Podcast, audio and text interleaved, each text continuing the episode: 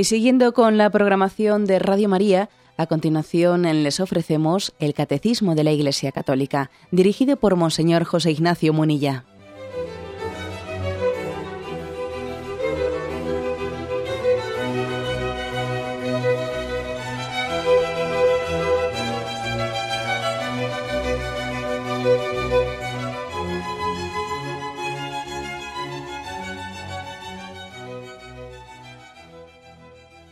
Cordial saludo a todos los oyentes de Radio María. Un día más, con la gracia del Señor, proseguimos el comentario del Catecismo de nuestra Madre la Iglesia. Dedicamos hoy el segundo programa al octavo mandamiento. Nos habíamos quedado en el punto 2467.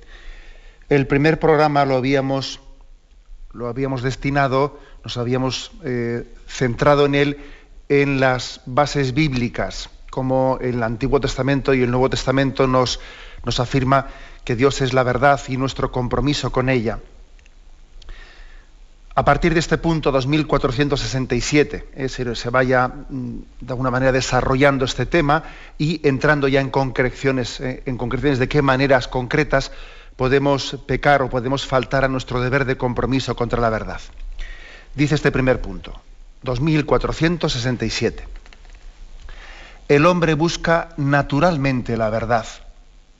Está obligado a honrarla y a testiguarla.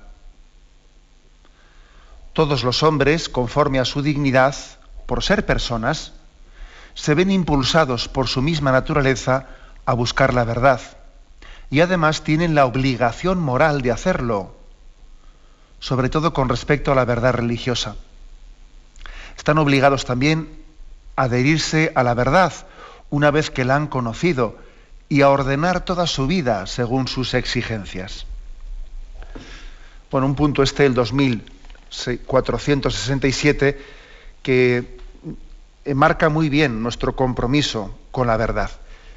Antes de hablar de una obligación moral, comienza diciendo este punto que la verdad es algo con natural en nosotros el hombre busca naturalmente la verdad, dice. Por naturaleza. Dice más, por ser personas. Bueno, esto, alguno podría decir, bueno, esto es así. Esto es así, bueno, es, es una hermosa afirmación, ¿no? El hecho de que la, la verdad, la búsqueda de la verdad no sea únicamente un imperativo que nos viene desde fuera, sino que sea eh, un impulso que, nos, que nace desde dentro. Pero esto es así. ¿eh? Vamos a intentar también fundamentarlo y decirlo, porque, claro, podría esto contrarrestar con lo que constatamos a nuestro alrededor, ¿no? Sin embargo, lo afirmamos claramente. Lo natural es la búsqueda de la verdad. Por naturaleza hemos sido hechos para eso. El hombre ha sido hecho para la verdad. Esto contrasta con, con una utilización distinta que, suele, que solemos tener de la palabra natural. Con mucha frecuencia la palabra es lo natural, lo utilizamos en otro sentido, como justificativo de dejarnos arrastrar por las pasiones. Es muy frecuente que se diga, es que es lo natural, es que vamos a ver, es que los jóvenes de los jóvenes de hoy en día pues lo natural es, pues eso, ¿no? Que se vayan a, yo qué sé, ¿no? Que se vayan a vivir con la novia, es lo natural. Eh, los jóvenes hoy, pues vienen a casa a las 7 de la madrugada, ¿no? Es lo natural. ¿eh? Bueno, también purifiquemos ese concepto de, de, de, natural. Nosotros por natural entendemos por naturaleza. Dios nos ha, creado con una finalidad. ¿eh? Y despojemos a esa palabra por naturaleza de, este componente al que me he referido, así un poco irónicamente, ¿no? Hoy en día, con mucha frecuencia, decimos, es natural a dejarse arrastrar por las pasiones. Es natural que, pues que, como es verano, nos cuesta estudiar, ¿no? Es, natural, es natural. Bueno, eh, recuerdo que haber explicado al inicio de, esta parte del catecismo en la que nos encontramos, eh, la parte referida a la moral, que hace mucho bien en la vida espiritual distinguir claramente lo normal de lo corriente, Y en el fondo es esto mismo que estamos hoy diciendo, ¿no? lo normal de lo corriente. Hay mucha gente que confunde lo normal y lo corriente. Y que viene a decir que, bueno, pues, mm, ¿qué es lo normal? Pues, oye, lo normal hoy en día es que esto y lo otro y demás allá, ¿no? Bueno, y confunde lo normal con lo corriente. Le parece que lo normal, pues es que hoy en día mm, pues nos, hayamos alejado de Dios y, hayamos dejado pues, ciertas prácticas de religiosidad. Es lo normal. No, es lo normal, no, es lo corriente. Pero eso no es normal. Que nos hayamos alejado de Dios, que hayamos perdido muchas prácticas de piedad. Será corriente porque ocurre, pero no es normal. La palabra normal eh, se refiere a la norma, a lo que está inscrito en nosotros eh, por naturaleza y a lo que Dios también nos ha dado como precepto, no es lo normal. Sin embargo, hay cosas que son muy poco corrientes, pero son normales. Pues yo qué sé, será muy poco corriente que, hoy en día un joven rece el rosario. Es poco corriente, pero es lo normal.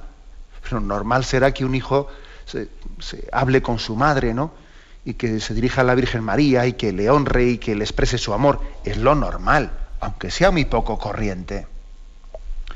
Bueno, esta distinción ayuda mucho, porque es que Muchas personas suelen configurar su horizonte moral de esa manera, ¿no? ¿A dónde va Vicente? ¿A dónde va la gente? ¿no?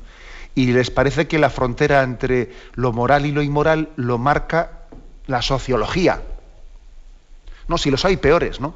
Y como hay gente pues, que todavía tiene un tipo de actitudes mm, pues, más relajadas, me parece que yo estoy todavía dentro de lo normal. Estoy dentro de lo normal.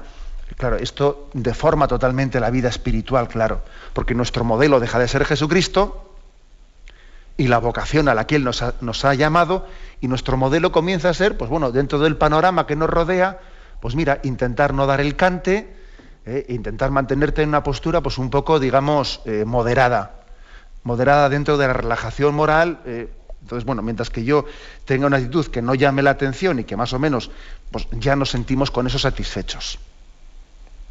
Por lo tanto, hay que purificar eso. Aquí lo normal, desde nuestra perspectiva de cristianos, lo normal es buscar la santidad. Eso es lo normal. Uno ha nacido para ser santo. Hemos sido redimidos por Jesucristo por ello. eso es lo normal. ¿Eh? Por, mucho que no sea lo corriente, pero es lo normal. Bueno, pues aquí, aplicando esto al, al, tema de hoy, se dice lo mismo. O sea, por naturaleza, por naturaleza, hemos sido creados para la verdad. Para eso hemos sido hechos. Si, eso no, si, no confluimos en eso, algo está fallando. ¿Qué ocurre? Que cuando esto no se tiene claro, cuando la palabra natural eh, pues se deforma y se utiliza como algo que es pasional, ¿eh? es que es natural que, pues entonces, en vez de entender que hemos, buscamos por naturaleza la verdad, pues fácilmente confundimos que lo natural sería no buscar la verdad, lo natural sería buscar primero lo fácil, lo fácil, ¿no? La ley del mínimo esfuerzo. ¿eh? Claro, si entendemos lo natural desde ese punto de vista, lo pasional, lo natural es lo fácil. Mira, no me voy a complicar la vida, si es más sencillo esto, mm, pues a, nadie le. no vamos a ser masoquistas, eh, tenemos que ser espontáneos y naturales, y ese camino concreto pues es muy cuesta arriba supone sacrificio, supone cruz, vamos a ir a lo más fácil, eh, vamos a optar por... es muy frecuente esto, que se, cambie eh, la vocación que tenemos a buscar la verdad por buscar lo fácil. O también ocurre a veces, eh, con frecuencia, que se, parece que lo natural es buscar la opción, no lo verdadero, sino lo que me resulta conveniente, lo, que me resulta rentable mira, pues eh, me arrimo a esto porque en un momento determinado, pues yo sé que el que a buen árbol se arrima, eh, buena sombra le cobija, ¿no? Y entonces voy a hacer esta opción. No sé si es la verdadera o no la verdadera, pero parece que es la que más rentable me va a resultar. Entonces, el hombre puede fácilmente, puede fácilmente mm, estar dimitiendo ¿no? de su vocación a la verdad por buscar la conveniencia. Muy fácil también, con mucha frecuencia ocurre también ocurre con bastante frecuencia, ocurre que estemos como cambiando esa vocación a la verdad por una especie de deseo de autoafirmación, de quedar siempre por encima, una especie de egolatría, amando más a nuestro yo que a la verdad, muy frecuente también, muy frecuente. ¿eh? El caso es quedar yo por encima. Lo que decía San Agustín, decía, temo a algunos que se aferran a su parecer no por verdadero, sino por suyo. Claro, también es otra gran, eh, cuando sustituimos ¿no? pues, la palabra natural, lo que es por naturaleza, para lo que hemos sido creados, por mi tendencia ¿no? pasional, pues entonces, bueno, pues la búsqueda de la verdad es la búsqueda de mi yo. Entonces yo tengo que mantener lo mío porque, claro, tengo que quedar yo por encima, ¿no? Y, y en el fondo, más que buscar la verdad, busco autoafirmarme delante de los demás. Y cuando veo que me he equivocado incluso, pero claro, ya como, aunque me he equivocado, ya no me voy a humillar, porque sería una humillación, ¿eh? rectificar. Luego yo tengo ahí que mantener mi imagen como sea, ¿no?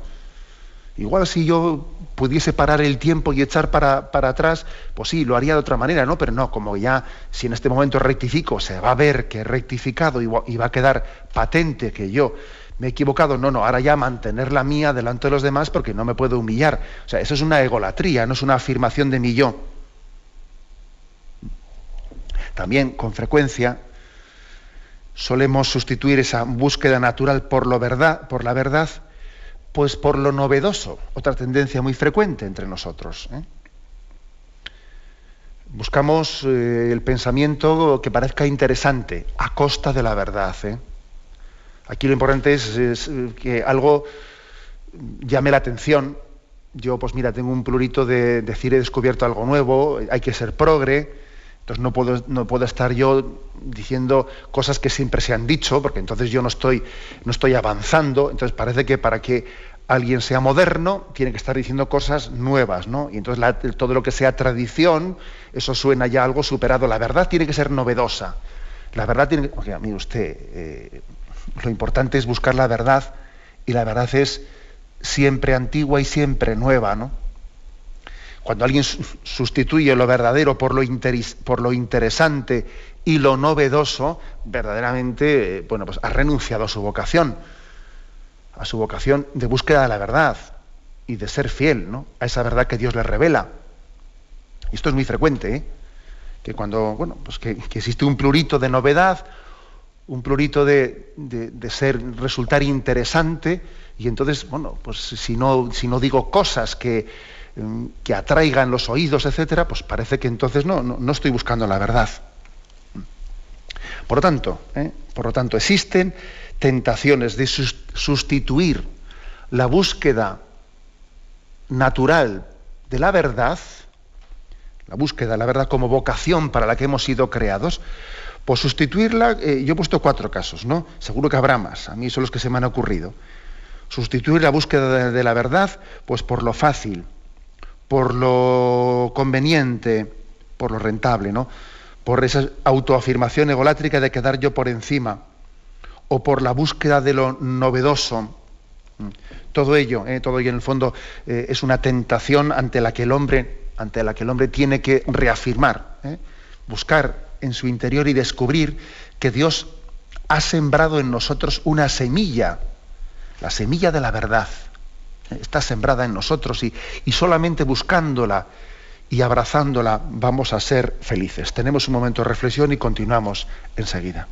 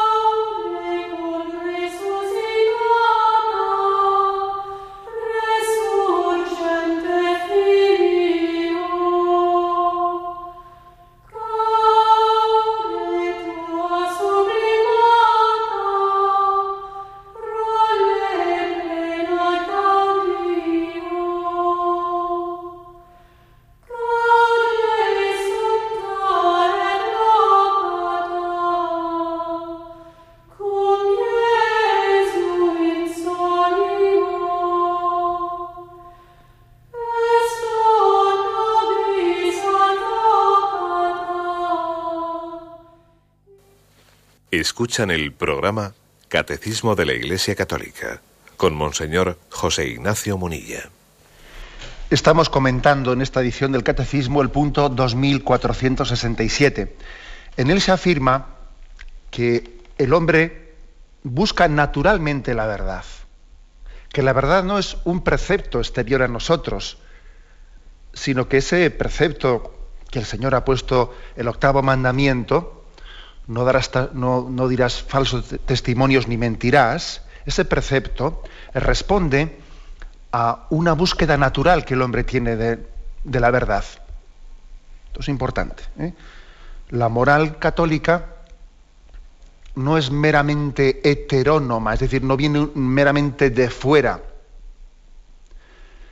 sino que eso, ese precepto que viene de fuera, ese precepto del decálogo, conecta perfectamente con lo que Dios ha sembrado en nosotros por naturaleza.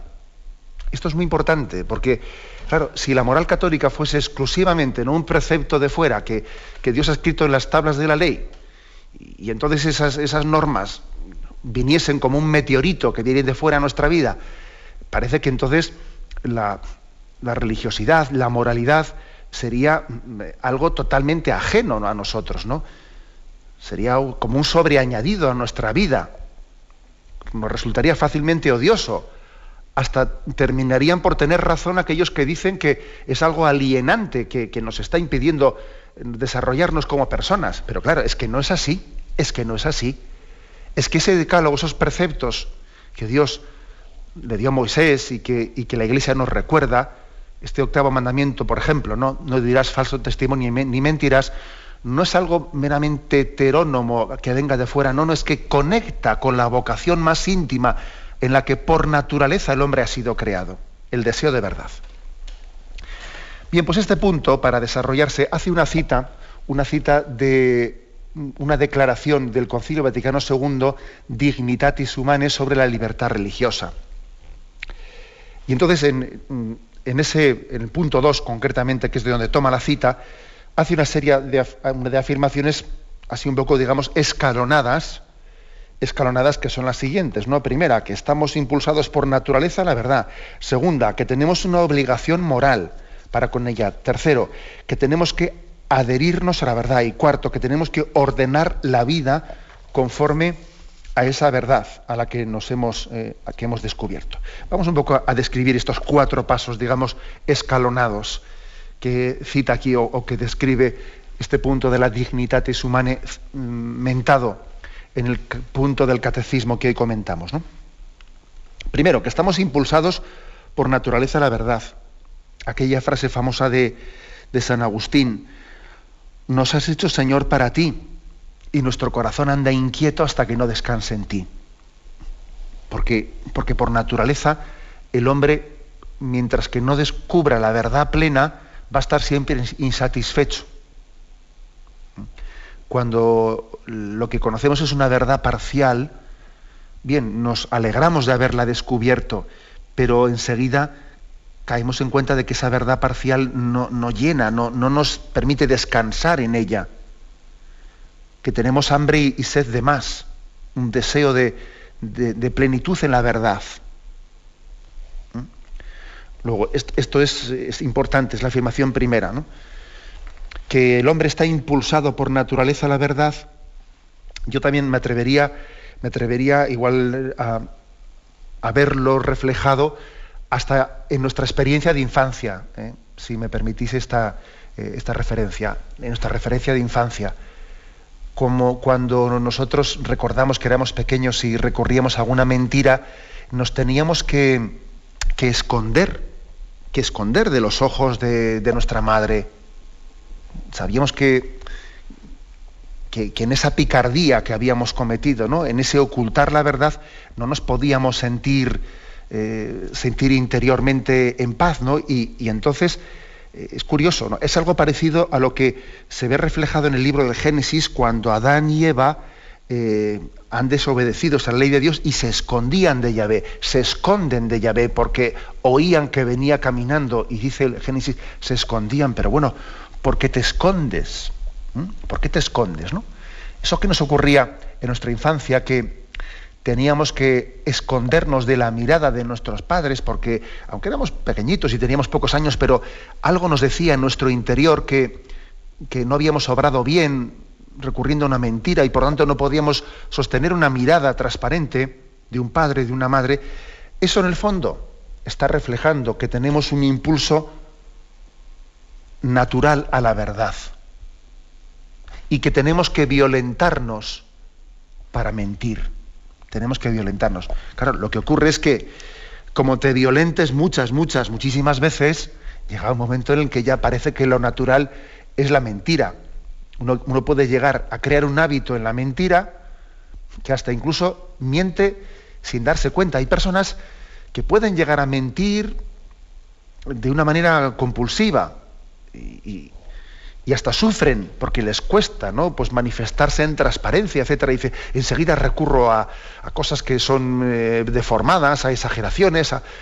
Y yo conozco a personas ¿no? que, que, que, han, abierto el corazón y, y que expresan ¿no? esa dificultad, pero eso, eso nos, nos llega a ocurrir porque hemos hecho un hábito de la mentira, pero lo normal, lo normal es que el hombre se tenga que violentar, violentar para mentir. Es lo normal. ¿eh? Si nos ocurre lo contrario, es porque hay todo un proceso de violación de nuestra conciencia que tiene que ser sanado. Y el Señor lo sanará. Vamos, eh, vamos a ponernos en camino y el Señor nos sanará. Pero he puesto ese caso del niño que se, que se tiene que violentar ¿no? para, para poder mentir ante sus padres hemos sido creados por naturaleza a la verdad. En segundo lugar, dice, es una obligación moral. aparte de que por naturaleza tendemos a la verdad, es una obligación moral. Y, esto es importante también añadirlo al anterior.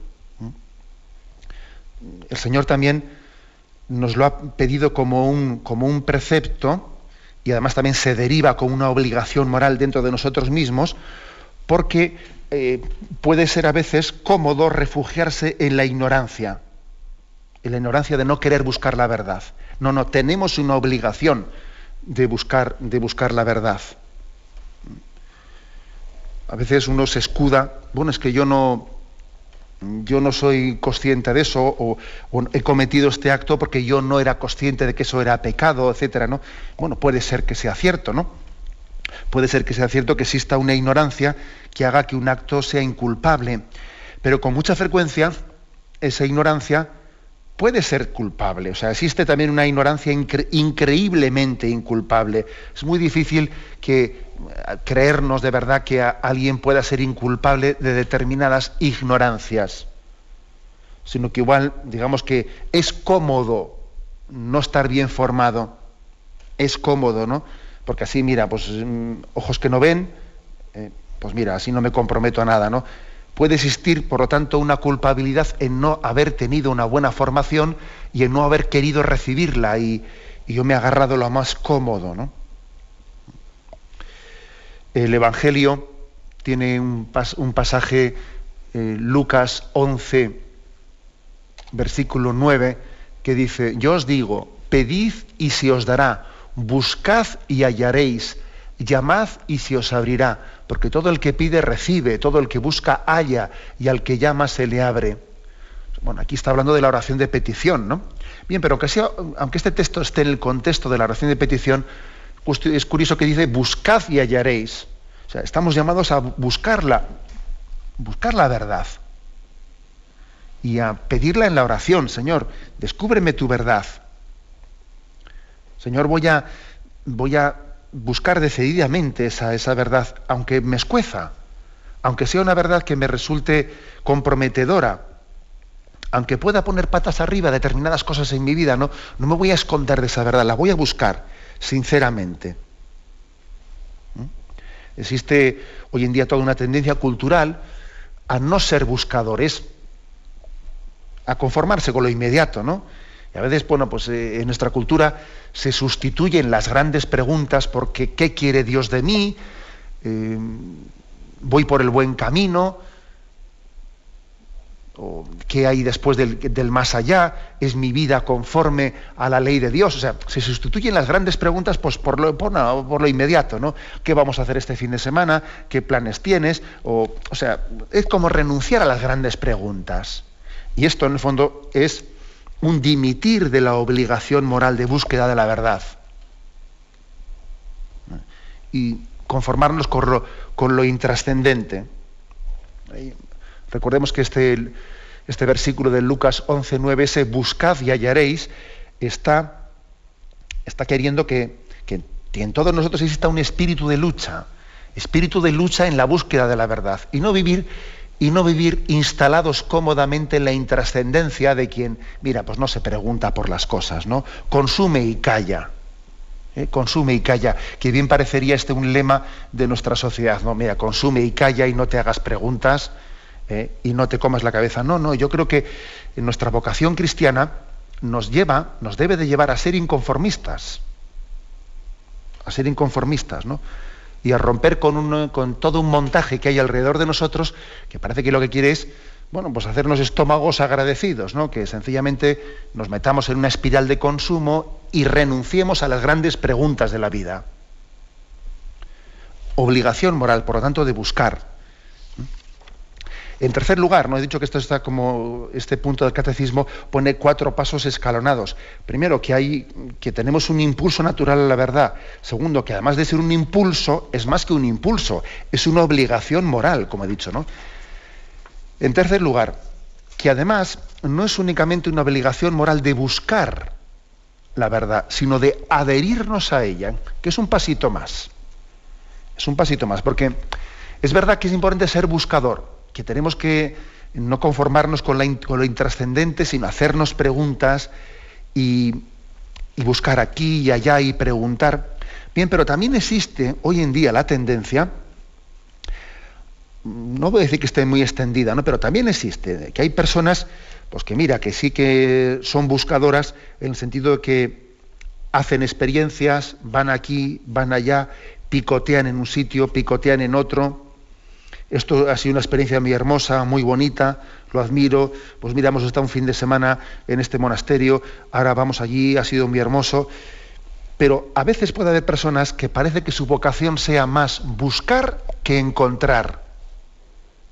Y entonces no terminan de comprometerse nunca y de tomar decisiones en su vida. ¿Mm? Y nosotros hemos sido creados no para buscar, sino para encontrar y la vocación de búsqueda es un medio, un medio hasta que encontremos. ¿no? Y lo lógico es que el hombre llegue a encontrar, porque Dios no juega al escondite. Dios no juega al escondite, Dios se revela a aquellos que le buscan sinceramente. Entonces también, esto que dice este punto del catecismo, que no se trata únicamente de una obligación moral de buscar, sino que tenemos que adherirnos a la verdad una vez la hayamos encontrado, es un toque de atención una llamada de atención frente a esta tendencia, eh, pues un poco, como he dicho yo, también es un poco de, modé, eh, esta tendencia un poco de moda, de que, bueno, pues somos, buscamos experiencias, buscamos experiencias. Bueno, pero a ver si resulta que esa búsqueda de experiencia eh, esconde o está escondiendo detrás un no querernos comprometer o adherirnos concretamente a una verdad. ¿Mm? Y en cuarto lugar, dentro de esta afirmación escalonada, adherirse a la verdad y luego un paso más, claro, ordenar nuestra vida conforme a esa verdad a la que nos, hemos adherido. Y está claro, esta es, la, ¿eh? esta es la madre del cordero.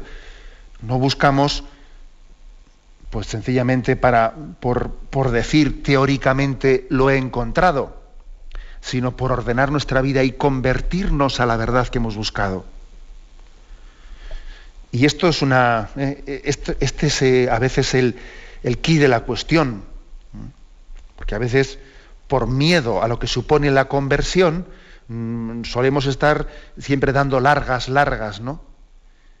Y a veces no hemos terminado de encontrar porque le tengo miedo a, a, que si lo encuentro me va a exigir una conversión. Ese famoso refrán que dice, ¿no? Si no vives como piensas, acabarás pensando cómo vives. Es que, claro, es muy importante ordenar la vida conforme a lo que he encontrado. Si no termino de ordenar mi vida conforme a, esa verdad encontrada, tengo un peligro muy grande de duplicidad en mi vida. Una duplicidad que tarde o temprano pues, va a ocurrir que va a hacer crack. ¿eh? Sí, soy cristiano, me he encontrado con Cristo, creo firmemente en Él, ya, pero como no complete mi conversión, vas a ver tú como acabo pensando, o sea, mi, mi pensamiento cristiano se va a ir corrompiendo poco a poco y se va a ir adecuando mi pensamiento cristiano a mi mediocridad. ¿eh? Muchas veces las dudas, las dudas son como una cobertura ideológica a la mediocridad. Hay muchas personas que dicen dudar, pero yo no sé si es que en el fondo dudan de verdad o que en el fondo necesitan agarrarse a unas dudas para así, mira, dar una cobertura para justificar la mediocridad. ¿Mm? Las dudas suelen ser una cobertura ideológica a la mediocridad muchas veces. ¿no? Por eso es muy importante entregarse a la, a la, eh, a la conversión. No sé si sabéis esa anécdota que se cuenta del santo cura de Ars, que se le acerca pues, un sacerdote que tenía dudas. Bueno, no sé si era un sacerdote o era un seglar, bueno, es lo de menos. Y entonces él quería consultar unas dudas, quería consultar unas dudas, y el santo cura le dice, mire usted, confiésese. Eh, sí, sí, bueno, ya, ya me consultan a más tarde, pero ahora confiésese usted de sus pecados, ¿no? Y no, pero es que yo tengo unas dudas, bueno, confiésese de sus pecados, ¿no? Bueno, pues ella hizo caso y se confesó. Y se confesó de esto, lo otro que había faltado en este mandamiento, en el otro, y en este pecado, y de egoísmo, y en el otro, y de sensualidad, y el otro, y el otro. Termina de confesarse, hizo una buena confesión, el santo cura de Ars le ayudó a llorar sus pecados, a arrepentirse de ellos, a entender de cómo esos pecados habían ofendido el amor de Cristo, etcétera, etcétera. Termina la confesión y entonces le dice el santo cura de Ars a ese hombre, bueno, y cuénteme ahora sus dudas, esas dudas que tenía. Y le dice, no, el caso es que ya no, no, no las tengo. No... Claro, es que esas dudas que él tenía eran una cobertura. ¿eh? Para justificar sus pecados. Una vez arrepentido, una vez conmovido, con un profundo acto de contrición de, nuestros pecados, muchas dudas se disipan, hombre. Es muy importante, pues, ordenar la vida conforme a la verdad que hemos descubierto. Bien, tenemos un momento de reflexión y continuaremos enseguida.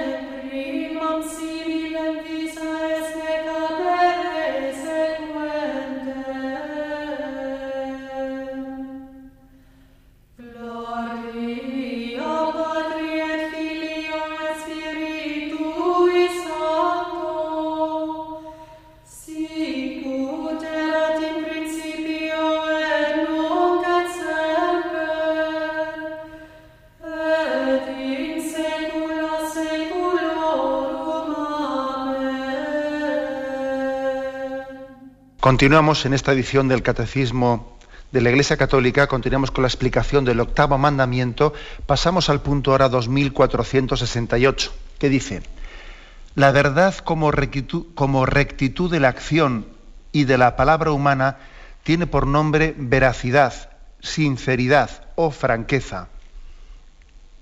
La verdad o veracidad es la virtud que consiste en mostrarse veraz en los propios actos y en decir verdad en sus palabras, evitando la duplicidad, la simulación y la hipocresía. Bueno, pues por tanto aquí se hace una definición. ¿eh? Pone como sinónimos veracidad, sinceridad o franqueza. ¿eh?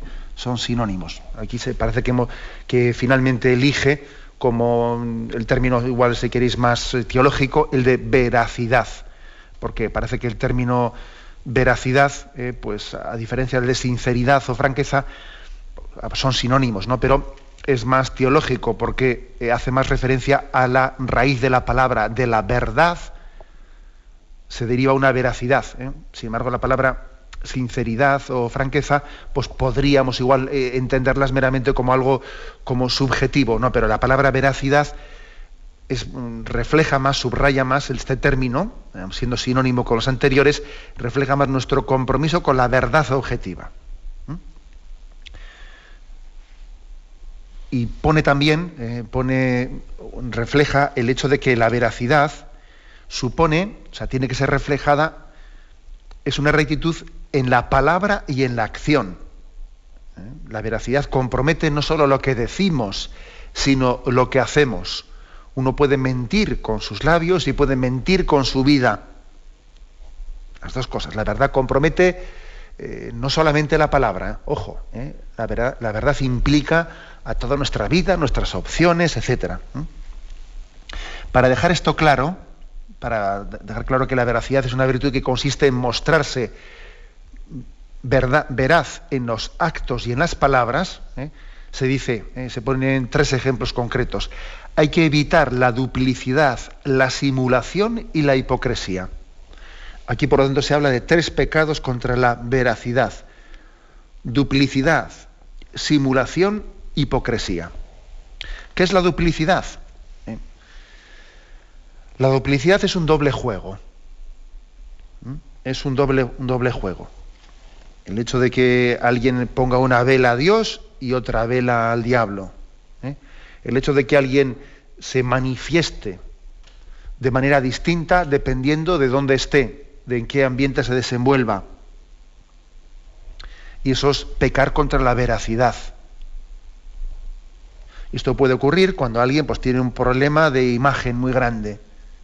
Y como en el fondo siempre quiere ser bien considerado, pues mira, pues resulta que en un ambiente determinado, como él quiere cosechar aplausos, allí se muestra como los demás esperan de él, ¿no? Y en otro sitio determinado se muestra de como los demás esperan de él y siempre está buscando cosechando aplausos.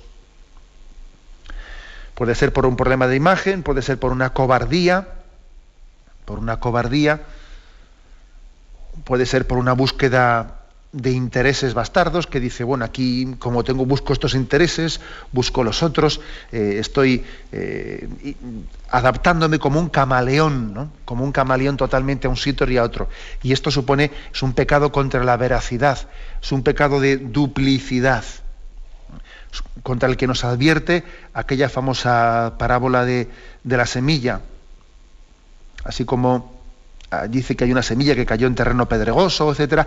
Dice que también hay una semilla, que cayó entre zarzas. Y claro, crecía la semilla, pero crecían las zarzas, ¿no? Y entonces se refiere precisamente esa, ese pasaje, esa parábola, se refiere a esa duplicidad. Sí, crece el trigo, pero crecen las zarzas, ¿no? Pongo una vela a Dios, pero pongo otra vela al diablo. Tengo un doble juego. Soy cristiano, pero soy mundano soy mundano, las dos cosas, ¿no? Trigo y cizaña. ¿Y qué ocurre al final? Pues que la mundanidad ¿eh? acaba ahogando a la semilla, claro. La zarza termina por ahogar, por, por matar al trigo, ¿no? Por comerlo. O sea, peligro de duplicidad. Doble vida, dependiendo de los ambientes, eh, especialmente de los ambientes, esto suele ocurrir mucho, dependiendo ante quién estoy, en qué ambiente me desenvuelvo. Y a veces hay personas que sufren, ¿eh? sufren porque dicen, oh, qué falso que me veo, me veo falso, me veo que no tengo libertad pues, para expresar mis convicciones ante personas determinadas ¿eh? que, tienen sobre mí un influjo muy grande, me veo débil. Bien, hay que pedirle a Cristo eh, esa liberación interior, ese amor a la verdad que nos haga libres, que nos libere de nuestra imagen, de nuestras cobardías que pedir mucho eso, es algo de pedid y se os dará, buscad y hallaréis, ¿no? Romper con esas duplicidades que tenemos. Segundo lugar, la, simulación, dice, ¿eh? simulación. Pues es una, es una mentira que también se verifica no con palabras, sino con hechos. ¿eh? Pues yo qué sé, pues por ejemplo, ¿no? Eh, un obrero que ante la mirada de su, pues, pues, de su encargado, pues simula que está trabajando, ¿no? Y entonces pues, cuando viene el encargado, pues aquí yo simulo que trabajo y cuando que se va el encargado ya no pego ni, ni chapa, ¿no? O lo mismo, pues, pues un estudiante que, que, dependiendo de si le están vigilando o no, pues mira, estudia y cuando se ha ido el otro ya pongo, pongo la novela encima de, y me pongo a leer la novela. Si dependiendo de si me vigilan o no me vigilan, leo la novela o me pongo a estudiar, ¿no? Pues como podéis comprender es una eh, es una mm, falsedad, es una falta contra la, contra la veracidad. La simulación podía parecer inocente, ¿verdad? Pero, pero sin, embargo a mí, me, a mí me llama profundamente la atención, siempre me llamó la atención de, de pequeño un detalle que os cuento. Pues el hecho de que existiesen mártires en los primeros siglos de la Iglesia que no quisieron hacer simulaciones. Por ejemplo, ¿no? cuando podían salvar su vida aquellos primeros cristianos a los que se les obligaba eh, ofrecer incienso al emperador. Y claro, ellos podían simular, podían decir, venga, yo voy a ofrecer estos granos de incienso, pero dentro de mí yo ya sé que esto que estoy ofreciendo, esto no es verdad, luego no pasa nada, ¿no? Mira, yo, total, mira, sí salvo el pellejo y salvo la vida. ¿eh? Mira, ofrezco, ofrezco estos granos de incienso ante el César, a fin y al cabo ese no soy yo, yo sé dentro de mí que yo no creo que el César sea un Dios, yo no tengo más Dios que a Jesucristo, pues ¿qué más dará que salga de, esta, de este atolladero y de este apuro en el que me encuentro ofreciendo? Qué fácil sería eso. Yo siempre, cuando era pequeño, me, parecía ¿no? que, esa tentación de... No, lo importante no es acaso mis sentimientos interiores, lo importante no es lo que, lo que dentro de mi corazón, ¿qué más dará que en alguna situación concreta yo simule un poco algo, algo distinto? ¿Qué tentación es esta, verdad? Pues, eh, pues no es así. Es decir, tenemos un compromiso de, de, que nuestra veracidad mm, no recurra a simulaciones, sea, de que seamos auténticos, porque, porque nuestra, la verdad que proclamamos tiene también consecuencias hacia los demás. O sea, somos responsables también del testimonio que damos delante de los demás. Soy, soy responsable, ¿no? Primero, primero delante de Dios. He puesto el caso antes de la simulación. De la simulación, pues he puesto el caso del obrero que no trabaja y disimula que trabaja, ¿no? O el estudiante que no estudia y simula que es la simulación de ante Dios y ante mi conciencia no ser sincero. Pero este otro ejemplo que he puesto, el de simular eh, que yo ofrezco incienso al César, pero en el fondo yo dentro de mi corazón no tengo más rey que Jesucristo, eh, en el fondo yo estoy también ante los demás, no solo ante Dios, ante mi conciencia, sino ante los demás, dando un, antitestimonio. ¿Mm? Por eso la simulación ¿eh? Es contraria a nuestro deber de veracidad y de rectitud. Y por último dice hipocresía. ¿eh? La hipocresía, que es bueno, pues otro tipo de simulación, ¿eh? que consiste en aparentar exteriormente lo que no se es en realidad. San Isidoro eh, explica la hipocresía, dice él que, que es un término que se tomó de los cómicos que trabajan en el escenario cubiertos con una careta para aparentar lo que no son. ¿eh? Así también añade San Agustín que nuestra vida, pretender aparentar, aparentar lo que no somos es ser un hipócrita, es un fingir, es ponerte una máscara. de ahí viene esa palabra, ¿no? según explica San Isidoro y recuerda San Agustín. Es el pecado típico de los fariseos, duramente fustigados por el Señor en el Evangelio. Hay que ver el Señor cómo fustiga a los, a los fariseos, ¿no? por su pecado de, hipocresía. Eh, acordaros en Mateo 23, quien tenga tiempo que no lea Mateo 23, versículos 13 y adelante, hay de vosotros, fariseos hipócritas, que cerráis a la gente la entrada en el reino de los cielos, ni entráis vosotros ni dejáis entrar. Eh, hace todo, son muchos versículos los que, los que refiere, y quizás hoy no tenemos tiempo para ello, pero os invito a que podáis leerlo, Mateo 23, versículo 13 y siguientes. ¿no? parece que aquí especialmente el Señor, el Señor refiere el pecado de hipocresía a unos fariseos que están aparentando ser fieles a la ley de Dios ¿eh? y sin embargo se están están haciendo distinciones con respecto a su letra y no viven el espíritu. ¿Eh? Son capaces de hacer disquisiciones increíbles sobre lavarse las manos, sobre mm, aparentemente, ¿no? Pues eh, mm, aparentemente fingiendo una fidelidad a la ley detallada ¿no? y escrupulosa, cuando resulta que lo sustancial de la ley de Dios pues lo están violando ¿no? ampliamente. A eso le llama hipocresía, a fijarse en el detalle, ¿eh?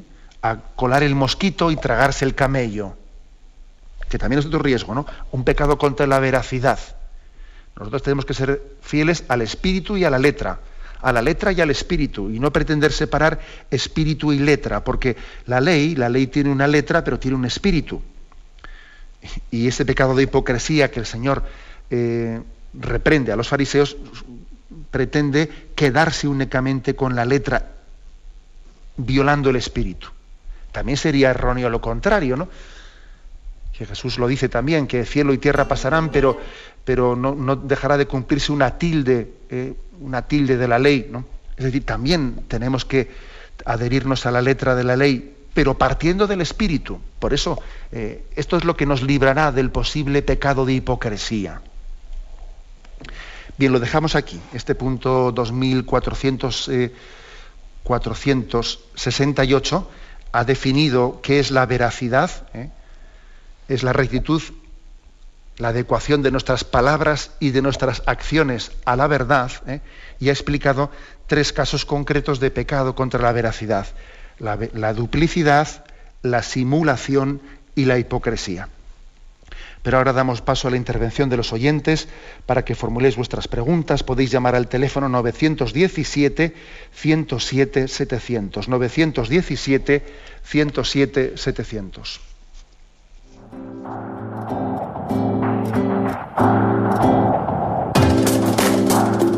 Estos voluntarios que dan su tiempo generosamente en el día a día. Un cordial saludo a todos los oyentes de Radio María. Un día más, con la gracia del Señor, proseguimos el comentario del catecismo de nuestra Madre la Iglesia.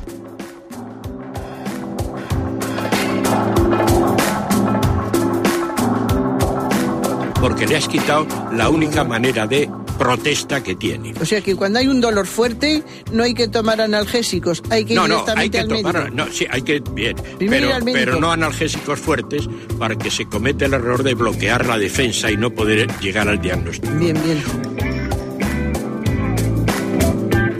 ¿Le gustaría tener sus programas favoritos de Radio María para escuchar en cualquier momento? Llame y pídanos el programa que más le interesa en cualquiera de sus emisiones. Recogeremos su petición además de sus datos completos para hacer el envío. Solo necesita tener un lector de CD o DVD que reproduzca el formato de compresión digital MP3. Llame al 914-550-480 y atenderemos su petición encantados. Tome nota. 914-550-480. Radio María, más cerca de usted.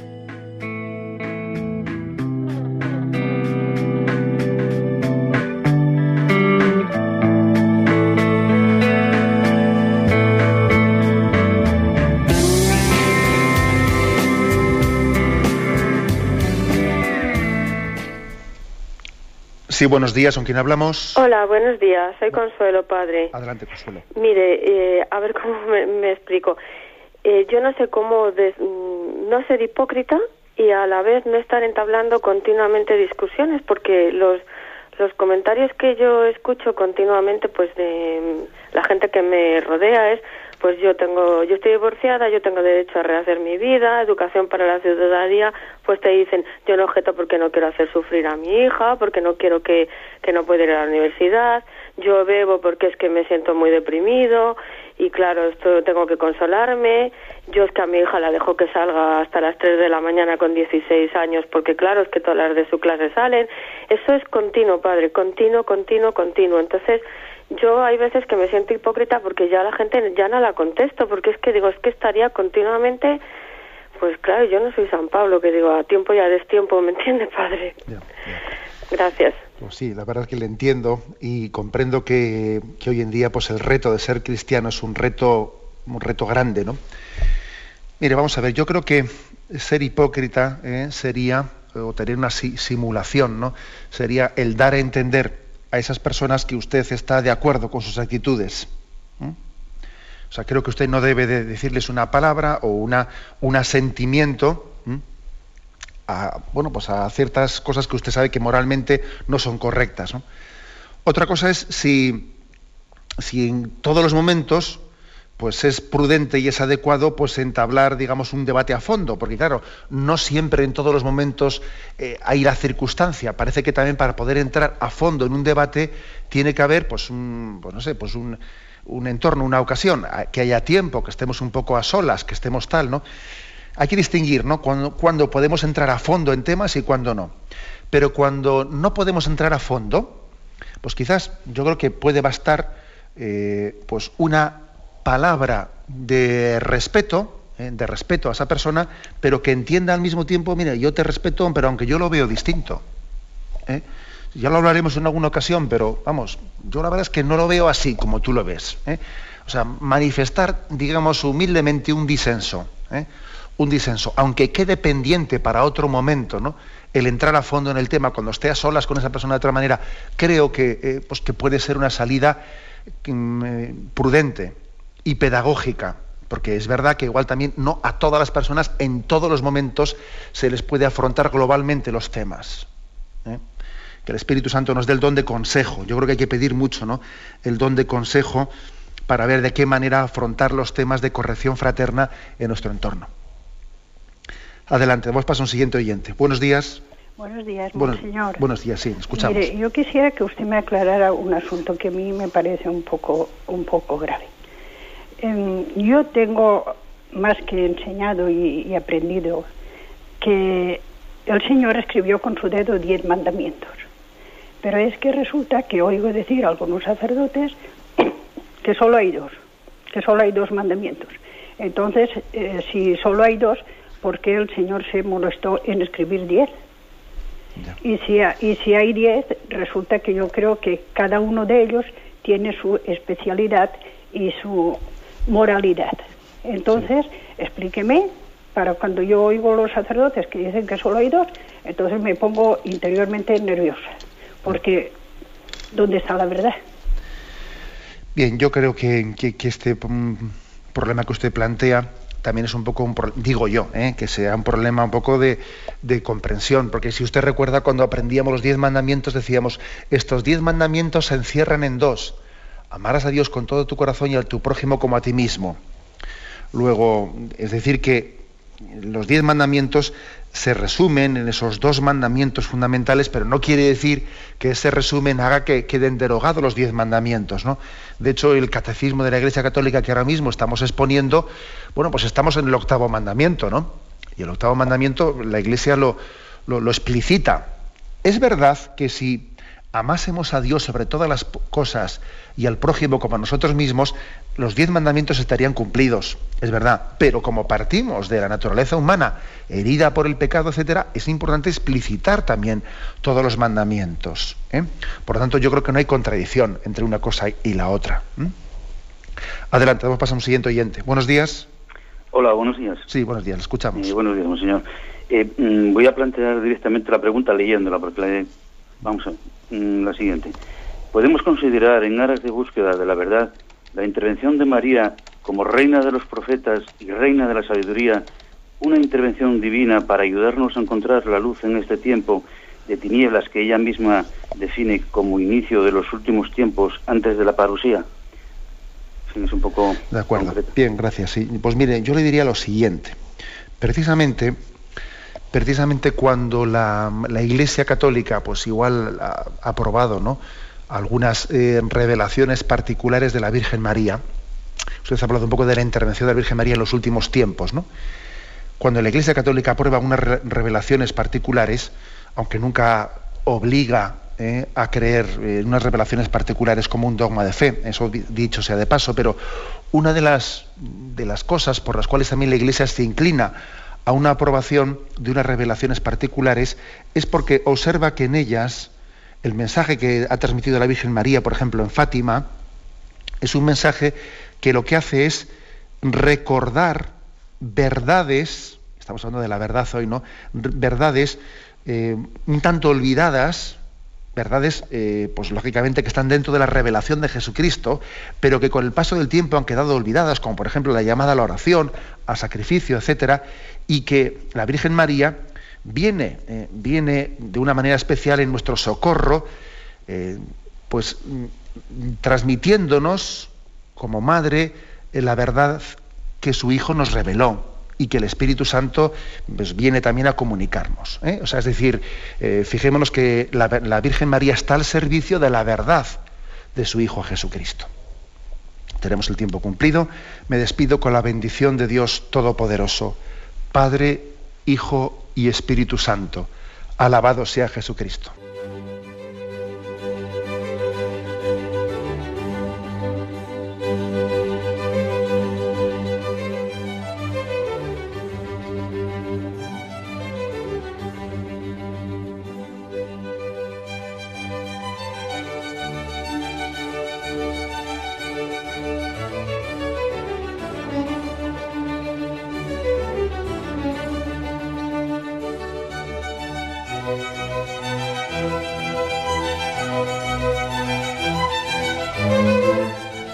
Podido escuchar en Radio María el Catecismo de la Iglesia Católica, dirigido por Monseñor José Ignacio Munilla.